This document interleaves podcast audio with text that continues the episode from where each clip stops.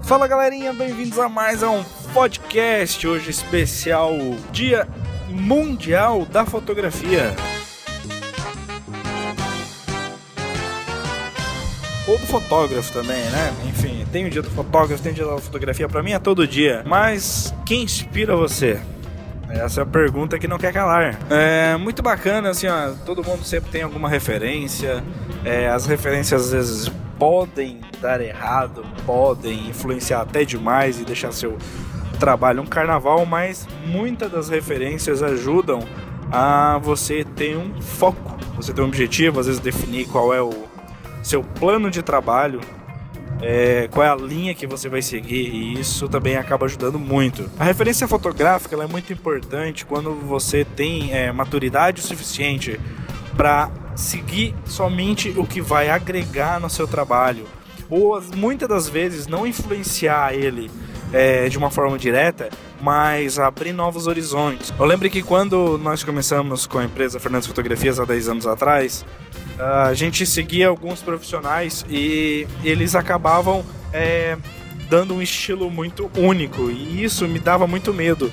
Porque eu não queria ter um trabalho parecido com alguém, eu simplesmente queria ter o meu trabalho.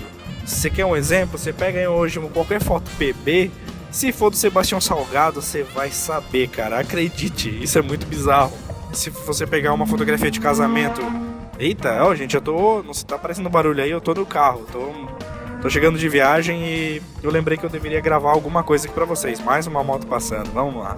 Enfim, voltando aqui meu raciocínio, eu lembro que quando nós é, queríamos fazer workshop para aprender o mundo da fotografia, como é que funcionava, eu fiquei com muito medo de fazer porque eu não queria é, seguir um, um, uma linha, né? Me inspirar demais. E um dos primeiros workshops até que minha esposa fez na área de família, que ela se especializou em fotografia de família, foi até com a fotógrafa Erika Virginelli. E ela tinha uma pegada bem bacana assim para trabalhar. E eu trabalhei muito na cabeça dela. Eu falei, ó, vai lá e suga tudo que tu puder e depois traz pra gente agregar o nosso trabalho e não transformar o nosso trabalho.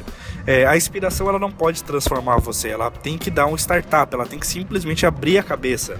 Hoje eu tenho inspirações como o mestre Vinícius Matos. Ele é um cara, para mim, assim, na área de. Por, até hoje ele deu uma parada, né? Mas ele era uma grande referência. E continua sendo a grande referência quando ele tinha era o La Foto, eu não lembro como é que era o nome da empresa lá dele antes. Para mim era uma referência muito forte em relação à criatividade, composição, questão de luz, é, forma, simetria, linhas. Isso para mim sempre abriu. Eu, eu, às vezes antes de eu ir para um evento, eu fuçava o material mais recente dele, deixava o material às vezes até no iPad, só para simplesmente, é, sabe com o treinamento de Fórmula 1 que os caras pego numa sala escura, ligam strobes e deixa aquela porra piscando lá naquela escuridão e o cara fica jogando a bolinha para cima para tentar pegar, para acelerar o metabolismo de reflexo. É praticamente isso. A partir do momento que tu tem algo para te inspirar, tudo fica a flor da pele. Digamos que é, uma, é um processo para ativar os sensores né, da sua mente, você abrir novas áreas e estar tá mais sensível a esse tipo de detalhes. Hoje nós temos muitos profissionais que é, acabam dando uma metodologia para o mercado, dando um segmento para o mercado. Se quer um exemplo, no ano passado, quando as fotos eram vintage, é, hoje as fotos estão bem tom cenoura, aquele tom quente, amarelado, com os pretos, é, é, os pretos bem puxados. E isso é, digamos que é, é, só uma modinha, cara. Ano que vem vai mudar tudo de novo. Daqui a pouco vai voltar a cor seletiva, eu tenho certeza. E você consegue se destacar no seu trabalho a partir do momento que você é único no que você faz. Você pode pegar muitas ideias e aperfeiçoar e melhorar, melhorar de verdade, sabe? Melhorar e às vezes, às vezes aquela pessoa que te inspira tem uma ideia bacana, caralho, não tinha pensado nisso. Você pode fazer 10 vezes melhor. Eu sempre me inspirei muito no Steve McCurry, até hoje eu fiz um post lá pra galera marcar quem inspira você, tá lá no Instagram. E eu até usei uma foto do Steve McCurry só, assim, pra quem foi esperto vai pegar no ar. E eu lembro que teve uma treta, né? Eu acho que, se eu não me engano, foi no final do ano passado que descobriram que ele manipulava suas fotografias.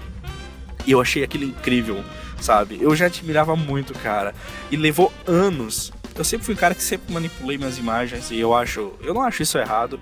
Eu acho que se você faz um trabalho bem feito, no bruto, você pode melhorar muito mais. E quando saiu essa treta aí do Steven, eu, eu fiquei de cara porque isso mostra como o cara tinha bom senso e perfeição no seu trabalho. O pessoal, o pessoal descobriu que ele manipulava as imagens porque vira material bruto porque ninguém achou erro. Então é fantástico, foram manipulações muito inteligentes, manipulações que poderiam simplesmente ser reais, só porque o acaso não deixou, ah, uma, tinha uma janela lá que não, não precisava estar tá lá, sabe? Ia ficar muito mais bonito se aquela parede fosse mais limpa, ou se a posição do ombro da pessoa não estivesse um pouquinho mais para baixo. Enfim, são, são detalhes, cara, que dá para aperfeiçoar e manter a fotografia em, em sua forma original, e não transformando aí céu verde e grama azul.